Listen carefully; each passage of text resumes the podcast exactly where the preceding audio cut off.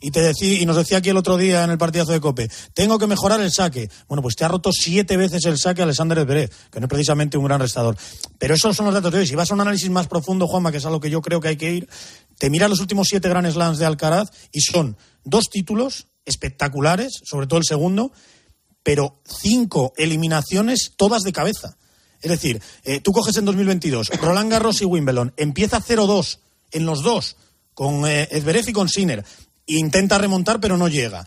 Luego gana el US Open. Coges 2023, Roland Garros, la tensión que le provocó los calambres con Djokovic. Ese, no se lo Sin esa tensión, que no cuenta. Eso lo dicen ellos mismos, que no estaba lesionado. que no estaba lesionado. Eso es mala suerte, Te digo la frase textual que dijo su equipo esa misma noche y que no la pude contar entonces. Sí. Carlitos, es que la dijeron, se la dijeron a un niño, pero bueno, Carlitos no tiene pupa, Carlitos ha cagado. O sea, eso es lo que pensaba su equipo el día de jugar con, con Djokovic y por qué le pasó lo, que, lo que le pasó. Bueno, eh, para mí, insisto, para mí, para su equipo, también problema mental. Llega a Wimbledon y hace la exhibición y la salvajada que hizo, que también te demuestra que tiene mente y que tiene coco cuando, cuando puede. Y luego, US Open, otra vez empieza fuera de 0-2 con Medvedev, remontada sin, sin poder cumplir, eh, completarla, y hoy 0-2 remontada sin poder completarla. Hay unos parámetros muy claros. O gana el torneo o lo pierde de cabeza. No lo pierde de tenis, no lo pierde de físico, lo pierde de cabeza. Y es un parámetro que se está repitiendo en los últimos siete grandes. Pero es que yo considero que es algo normal con 20 años que un deportista tenga altibajos. Sí. Pero hay que corregirlos, hay que solucionarlos. En un deporte como este que tienes que pelear permanentemente contra tu cabeza para ser lo más, eh, no sé, lo más hábil posible. O sea, es una lucha permanente y con 20 años eh, ninguna persona está formada eh, o, alcanza el cenit de su formación para competir. En el tercer, set, en, el, tercer set ha tenido golpes de la mejor versión de Alcaraz. O sea, el tiebreak es, un escándalo. El, es un escándalo. O sea, y ha sido el mismo partido. Lo que pasa es que otra vez sale al cuarto set y el, primer juego lo hace un break, eh, es Berev. En el primer juego, después de hacer tu mejor tenis, te, te ganan el saque. Exactamente, eso es lo único que le echan cara a Ferrero. O sea, Ferrero, eh, Santi respondiendo a ti también, eh, claro, pero es que estamos hablando de un niño de 20 años al que su propio equipo y él mismo le mete la presión de que no vale un gran slam al año, que hay que ganar dos.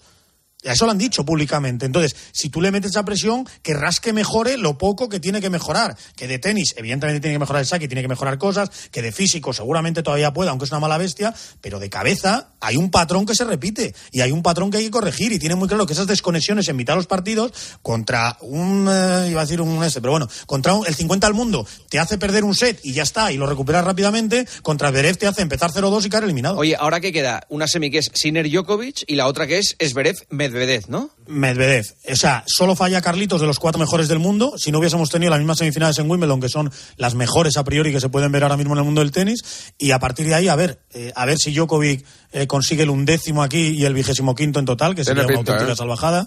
A ver si Sinner aparece. Yo sabéis que mi caballo es Sinner desde el principio del torneo, incluso por delante de, Alcaraz. y a ver qué pueden hacer Medvedev y por el otro lado. Djokovic con una pierna. Bueno. Y más por los problemas abdominales de Sinner del otro día. ¿eh? Cuidado, no, no, no. Eh, Arauz ha explicado, ha explicado que era un tema. Mira, eh, vamos a acabar un poco escatológico, pero ha explicado Sinner que lo del otro día no fueron problemas abdominales, era un gas. Y ha dicho textualmente que lo único que necesitaba era tirarse un. ¿Ah, lo, digo de verdad. ¿Y por qué no toda la vida, se quejó, no se lo Toda la vida un gas ha sido un problema abdominal. Toda la vida. Toda la vida. Que no le salga. sí, le daba mucho corte como a Lama hacerlo ahí en público delante de todo el mundo. que, de verdad, de verdad. que nos ha puesto mal Lama muchas veces en, el IBC o en cualquier sitio por estar aguantándolo hasta que llegamos al hotel y puede entrar en su ¿Eh? Muchas veces que está diciendo, Manolo, si tienes que, oye, ante una urgencia, Aldo. ¿Eh? Y él aguantando ahí, el hombre aguantando, aguantando. Estoy ahora mismo en el IBC de los juegos y Vale. Que, Angelito, pues que, tengas buen viaje de vuelta. Te lo dije en el tercer set y te lo insisto ahora, porque me mandó Angelito un mensaje y tal y ya... Estaba, Está rojo, ¿no? Sí, muy rojo. Todavía aguantando con el rojo, de verdad, que será la cámara. Será la cámara. Bueno, a ver si podemos volver. A ver si podemos volver a casa, sí. ¿Cómo vas creo, a volver? Que, creo que ha hecho Son Carga hasta el lunes nada, ¿eh? Así que. No los aguantas ahí como ¿Cuándo, para, ¿Cuándo tienes el viaje de vuelta? El lunes por la tarde, por pues si Alcaraz ganaba y por la mañana había que entrevistarlo en el partido. Ah, pues te quedas, nos pones a Djokovic el domingo y ya está. Claro, o a Sinner o lo que Aparte, la noticia, tú eres de, tenis, la noticia está allí, ¿qué quieres? ¿Venir aquí a una reunión de la comunidad de vecinos, hacer cosas normales? No. La verdad que entre, entre ver ganar a Djokovic el vigésimo quinto o estar con mis hijos, tengo muy claro lo que quiero hacer. No, pero, es que, pero tú eres un profesional. es que eh, luego querrás pagar el colegio de tus hijos y lo pagas por estar allí.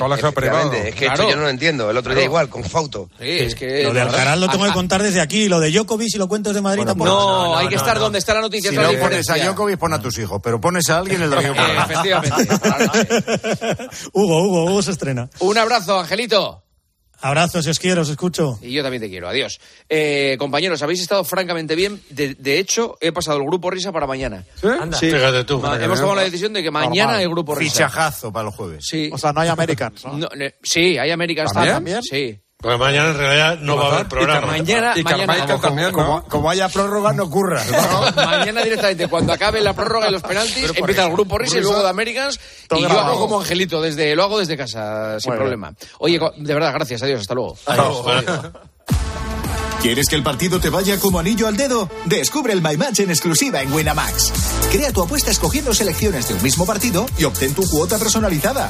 Imagina tu escenario ideal gracias a My Match y pon una cuota a tu intuición. Winamax, las mejores cuotas. Juega con responsabilidad solo para mayores de 18 años. Señoras, señores, hasta aquí el partidazo. Ahora llega el pulpo que ya está poniendo calles. Hola pulpo, muy buenas. Hola, Pulpo. Aquí estamos preparados ya para poner las calles a este jueves. Sí, ¿y, qué vas a poner? Pues bueno, yo no digo nada, pero tengo por aquí a la Policía Nacional y a la Guardia Civil. Ahí lo dejo todo. La Policía Nacional ha cumplido 200 años. Claro, es que están de celebración. Hace poquito. muchos éxitos. ¿eh? ¿Sabes, que, sabes que soy hijo del cuerpo, ¿no? Ah, eh, no, lo sabía. ¿No lo sabías? Sí, sí, no lo sabía. Claro, claro. ¿Tú me puedes hacer la renovación del DNI? Sí, claro, sin problema. Yo tengo una máquina en casa de hacer DNI. Ah, pues Cuando se jubiló mi padre, llevo la máquina para casa. Joder, pues a ver. Pues lo, pues y otra de pasaportes. y, tengo hasta una de hacer billetes también. ¿Me, puedes cambiar la foto? Todo, sin problema también. Genial. ¿Y los antecedentes? los antecedentes, te voy a poner más. Un abrazo, pulpo. Hasta luego. Adiós. Señoras, señores, lo dicho, hasta aquí el partidazo. Mañana tiempo de juego y después más partidazo. Disfruten, descansen. Salud, adiós.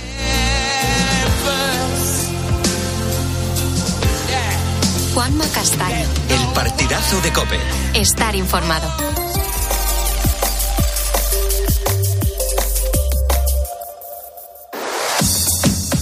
Carlos Moreno, El Pulpo. Poniendo las calles.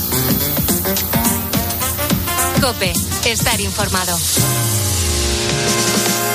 entretenido y viviendo la radio en directo después de Juan Ortega y el partidazo en la cadena COPE. Muy buenas noches, yo soy Carlos Moreno, el pulpo, y te agradezco un montón que nos des la oportunidad de presentarnos, de conocernos en este macro programa de radio que realizamos en directo en la cadena COPE entre la una y media, una treinta y siete en este momento, ahora menos en Canarias, y hasta las seis de la mañana. Claro, fíjate cómo tendremos de cosas hoy que no me va a dar tiempo ni siquiera hacer un repaso de todo lo que vivimos en la jornada de ayer, porque para nosotros ya comienza este jueves 25 de enero de 2024.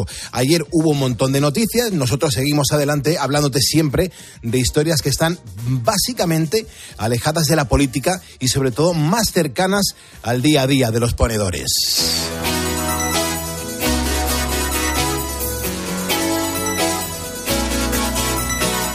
Mira, el otro día, por ejemplo, una compañera de este equipazo de ponedores de, de calles mm, venía de camino a la radio en autobús y vio algo que, le llamó mucho la atención. E, era un cartel de la Policía Municipal de Madrid en el que la Unidad de Gestión de la Diversidad ofrecía ayuda a la ciudadanía. Bueno, pues en este caso, esta unidad mm, se dedica a perseguir los delitos de odio, pero existen otras brigadas y cuerpos de tanto la Policía Nacional como de la Guardia Civil que mucha gente no conoce. Precisamente por eso hoy en nuestro temazo de Poniendo las calles estamos muy vinculados a la Policía Nacional en este día y queremos darles además una mayor visibilidad y hacerles un pequeño homenaje a las fuerzas y cuerpos de seguridad del Estado. Ignacio López es inspector jefe del Cuerpo Operativo de Intervenciones Técnicas, conocido como el GOIT, de la Policía Nacional. Es grupo pionero en el mundo y vamos a descubrir por qué. Ignacio, ¿cómo estamos? Muy buenas noches. Buenas noches, ¿qué tal? Muchas gracias por estar con nosotros. Para empezar, quiero que le cuentes a todos los ponedores qué es el GOIT y sobre todo a qué os dedicáis todos los miembros del, del Grupo Operativo de Intervenciones Técnicas, porque realmente hacéis de todo Mm, desde actuaciones contra el narcotráfico o el terrorismo hasta el auxilio en grandes catástrofes, ¿no? Sí, efectivamente. Eh, el, GOIT Es un grupo básicamente que se dedica a dar apoyo operativo y técnico a las unidades de investigación. Nuestra principal clientela son los grupos de investigación, de narcotráfico, y en ese sentido lo que hacemos es facilitar que estos investigadoras, eh, investigadores puedan llegar a aquellos sitios, a aquellas partes de la investigación en donde por motivos técnicos, por motivos de complejidad o de sofisticación de los criminales a la hora de ocultar bien la droga, bien el cuerpo del delito, no son capaces de llegar. Nosotros prestamos esa asistencia operativa y técnica, con lo cual en no pocas ocasiones pues lo que logramos es alcanzar la droga, mm. eh, localizamos el cadáver o facilitamos ese acceso a la vivienda bunkerizada que de manera eh, dado los recursos que tienen las unidades operativas, los, los, investigadores, pues no son capaces de facilitar una entrada limpia, sigilosa y de garantías. Porque, claro, eh, em, de manera resumida, por, por entenderlo, eh, eh, este grupo, vuestro grupo, se dedica a hacer misiones imposibles como, como en la película, ¿no? Aproximadamente. Bueno, sin tanto dramatismo. sin tanto dramatismo. Hay que hacer un poco de espectáculo. Sí es cierto que somos igual de guapos que Tom Cruise, ¿no? Pero no, ya, ya fuera, fuera de broma, sí, sí es cierto que tenemos una preparación y tenemos unos medios a nuestro alcance que de los cuales por razones de presupuestarias y de razones de preparación de los operativos no están al alcance de al alcance del resto de unidades que nos facilitan eso, nos facilita llegar a aquellos eh, lugares en donde una unidad eh, tipo de la Policía Nacional no puede llegar. Claro, o sea, os dedicáis a otras cosas que el, resto de policías no pueden tocar, ¿no? Efectivamente. Y os respetan, os quieren, os apoyan. Hombre, los que trabajan con nosotros me consta que así es, porque se repite la solicitud de apoyo operativo de manera sistemática. Por los datos que yo tengo, Ignacio, eh, se trata de un grupo que es pionero en el mundo y, por supuesto, está hiperespecializado.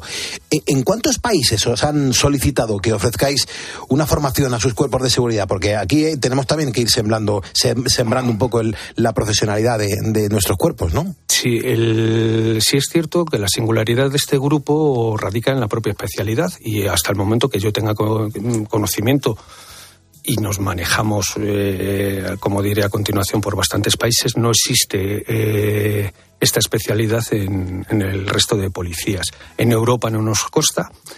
En Latinoamérica estamos nosotros ahora mismo en colaboración con la FIAT y en un proyecto de la Unión Europea de formación de policías estamos formando a policías de toda Hispanoamérica, como puede ser Argentina, como puede ser Chile, como puede ser Uruguay, Paraguay, Perú, perdón, Ecuador, en fin, mm, de manera sistemática nos trasladamos a Latinoamérica y facilitamos ese tipo de, formación. En este caso es formación eh, para el control marítimo del tránsito de sustancias estupefacientes, ¿no? que carecen de esa formación específica que nosotros sí hemos desarrollado a lo largo de los últimos 20 años.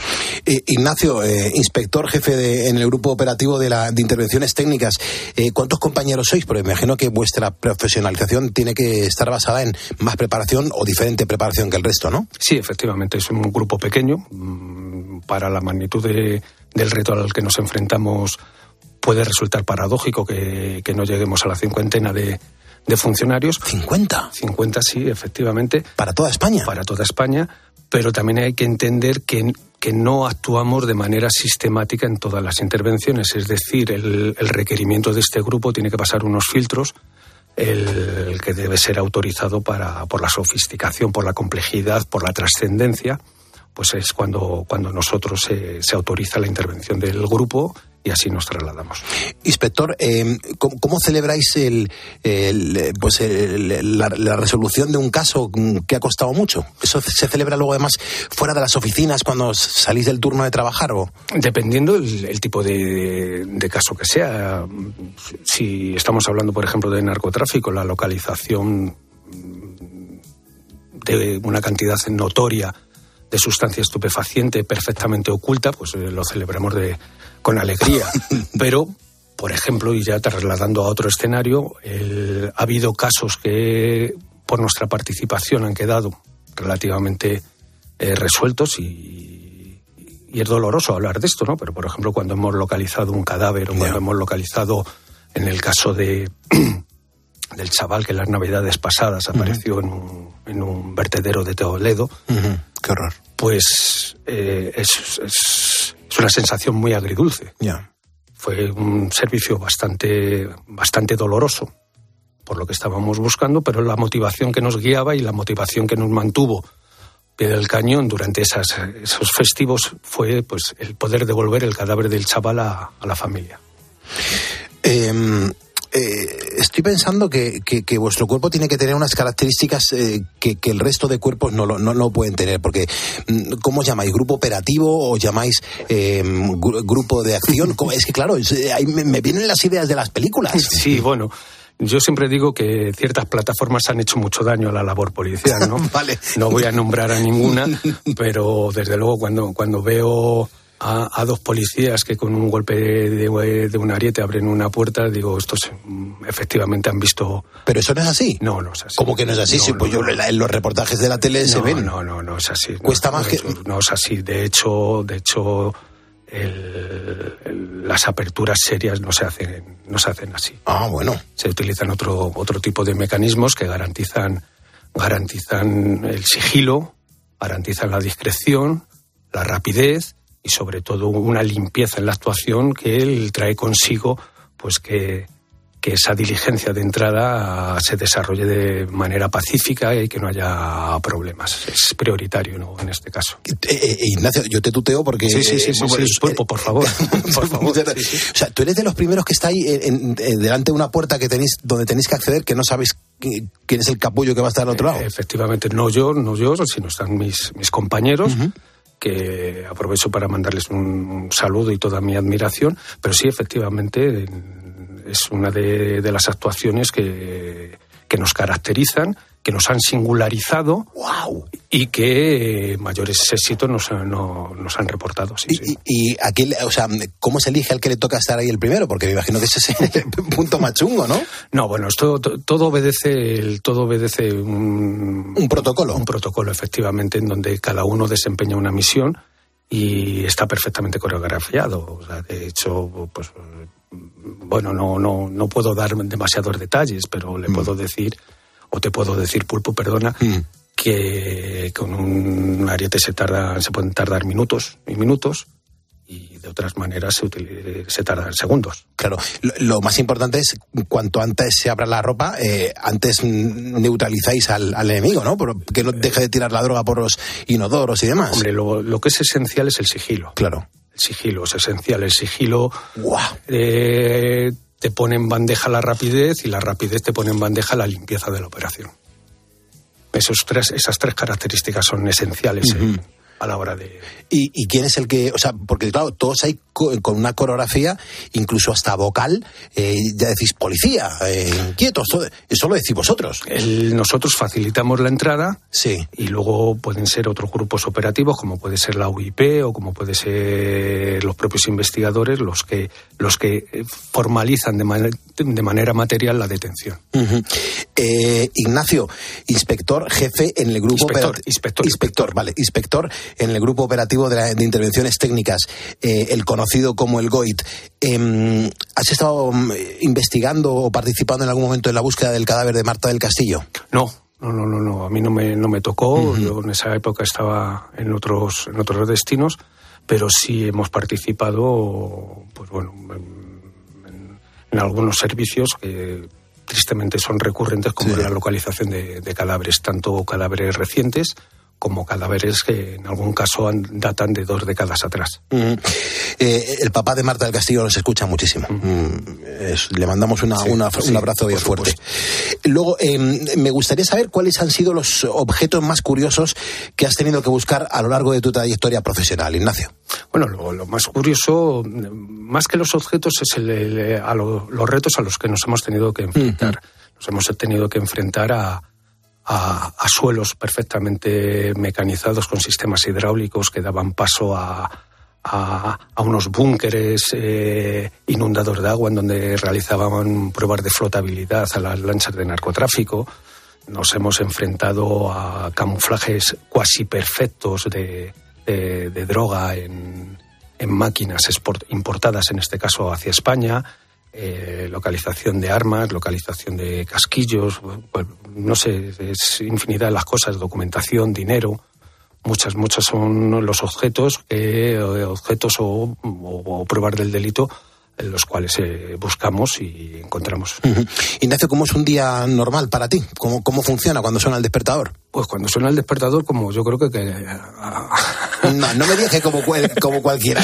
no, digo, no, somos como tú. Con sueño, con sueño. vale, eso sí, vale, perfecto. con sueño. Empezamos muy temprano y ahí, bueno, atendemos, atendemos los requerimientos que tengamos de, de servicio y eh, se reparten las tareas y, los equipos operativos pues disponen a la resolución de, esos requerimientos o bien si tenemos tiempo pues lo primero que hacemos es establecer un programa de formación que es eh, permanente. Tenemos que estar continuamente formados en las destrezas de la utilización de la maquinaria que utilizamos porque para que se haga usted a la idea utilizamos de lo que es puede ser más sencillo como es una radial una máquina radial a un georradar a un dron submarino para la localización de, de, droga adosada en los cascos de los barcos o para la inspección de las bodegas de los barcos, a densímetros, eh, videoendoscopios.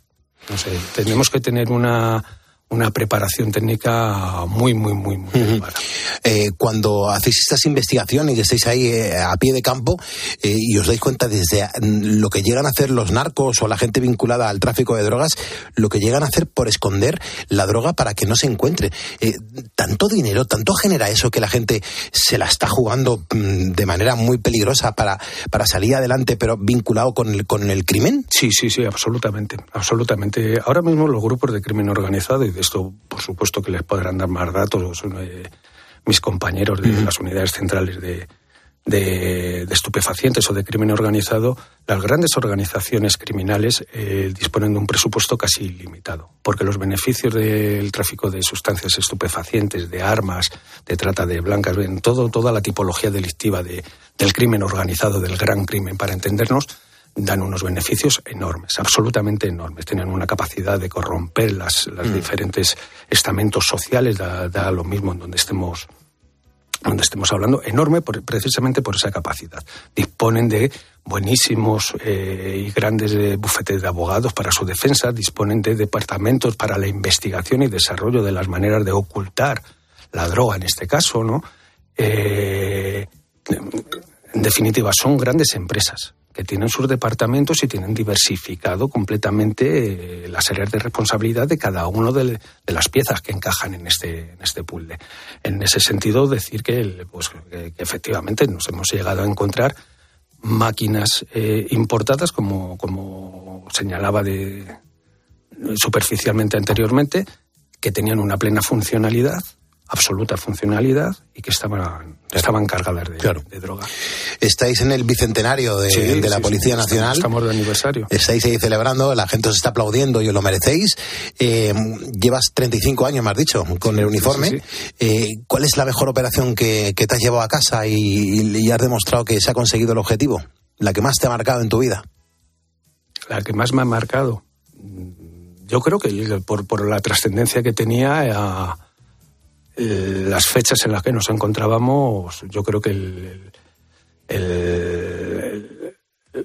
encontrar el, cuerpo del, chaval en el vertedero de Toledo, yo creo que es la que, la que eh, más, más significado ha tenido para todos nosotros. ¿Cuántos estuvisteis involucrados en su búsqueda? Estuvimos 21 días en plenas Navidades eh, y estuvo involucrado todo, todo el grupo, día tras día y bueno le puedo decir para que ustedes calibren un poco la magnitud de la magnitud de, del, servicio y la trascendencia y la importancia que le dimos nosotros que procesamos cerca de 6.000 toneladas de, de residuos inorgánicos en este caso.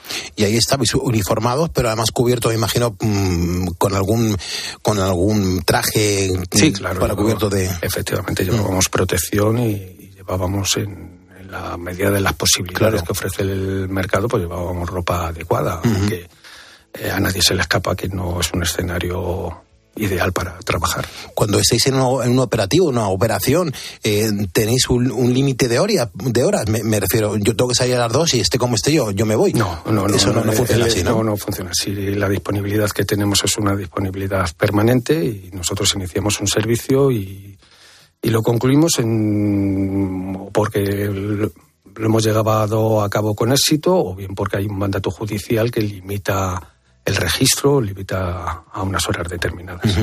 ¿Por qué quisiste ser policía? Pues hace ya muchos años. Claro, pero tú, hace ya muchos años. Tú tomaste una decisión. Y ahora han pasado 35 años y aquí estás. Y cada vez con más responsabilidad. Bueno, yo creo que, yo creo que el que fue por mi abuelo, que, fue policía hace ya muchísimos años, y no sé, una, un encadenamiento de, de sucesos, de, de, hitos en tu vida que te, que te marca y te lleva, te lleva a ser policía. ¿Habitualmente vas de paisano o vas uniformado? Voy uniformado habitualmente. Ahora, por ejemplo, que estás de paisano, ¿llevas tu placa? Sí, claro. Siempre tienes que llevarla preparada. Siempre, claro. ¿Y tu placa es diferente a la del resto porque estás en un operativo especial? No, no, no, no. Las placas en, en, la Policía Nacional son idénticas. Lo único que varía en cuanto a la identificación, es en, la pestaña inferior, donde viene el número, el número profesional de cada uno de nosotros, y luego en el carnet profesional, que es inherente a la placa y el carnet, que hay que mostrarlo para identificarte plenamente ambas cosas, es en donde viene tu foto y viene la categoría. Y ya lo último que te voy a pedir, hay muchos compañeros que te están escuchando. Sí. Hay mucha gente que está en los radiopatrullas eh, escuchando y son ponedores de calles, forman parte de, este, de este programa. ¿Les puedes lanzar un mensaje? Pues que son los pilares de, de este invento, de este negocio. Sin los radiopatrullas y sin el esfuerzo que hacen de forma, de forma cotidiana durante las 24 horas del día, hay que recordar que la Policía Nacional está abierta las 24 horas del día, los 365 días del año, en todas las localidades y en todas las poblaciones en donde, en donde estamos desplegados. Así durante 200 años prestando servicio a la ciudadanía. Y, como he dicho al principio, los grandes pilares de este negocio son los radiopatrullas y los investigadores. Sin ellos, el resto carecemos de sentido. Pues Ignacio López, inspector en el Grupo Operativo de Intervenciones Técnicas, conocido como el GOIT de la Policía Nacional. Un placer y, sobre todo, en nombre de todos los ciudadanos, muchísimas gracias por lo que hacéis por nosotros. Muchísimas gracias a vosotros, Pulpo, y bueno, encantado de, participar en tu programa y a vuestra disposición siempre que lo, que lo estiméis oportuno.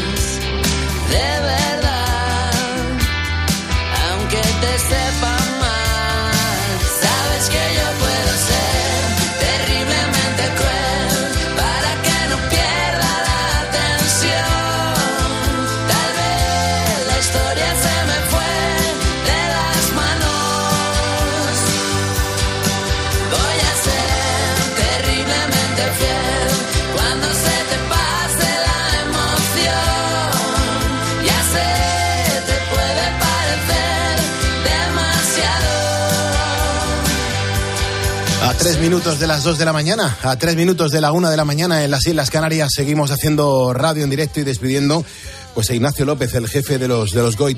Es impresionante la cantidad de gente que nos está dejando mensajes en nuestro facebook.com barra poniendo las calles. Ya sabes que hoy te estamos preguntando si te gustan, por ejemplo, los programas o las pelis de acción, sobre todo las vinculadas a la policía. Eso es en donde pues precisamente vemos muchas intervenciones policiales, las investigaciones y también te estamos preguntando si admiras a los geos, al trabajo de los geos, es decir, la gente que trabaja pues por y para la ciudadanía. Hay un montón de mensajes que vamos a ir leyendo poco a poco y te recuerdo que si le das a seguirnos a nuestra cuenta de Facebook. Oye, aquí te integramos en esta mesa de radio que tenemos en los estudios centrales de la cadena COPE, donde hace la radio, pues Juanma Castaño y todo el equipo del partidazo. Eh, es un placer. Roberto Oropesa nos acaba de seguir. Roberto, muy buenas noches y muchísimas gracias. También lo acaba de hacer Jesús Montoro Ariza y Emilio García Bernardo. Son ponedores que se suman a este programa de radio y que nos demuestran que estáis contando ya pues las horas o bien para dormiros o para pasar la madrugada madrugada con nosotros. Quiero mandar un abrazo muy fuerte a la cantidad de estudiantes que cada día me escribís y me decís, Pulpo, cuando acaba Juanma, yo me pongo a escucharos un rato hasta que me quedo dormido o hasta que me termino las lecciones porque siempre tenemos exámenes. Oye, pues muchísima suerte a los estudiantes y a la gente que duerme mal.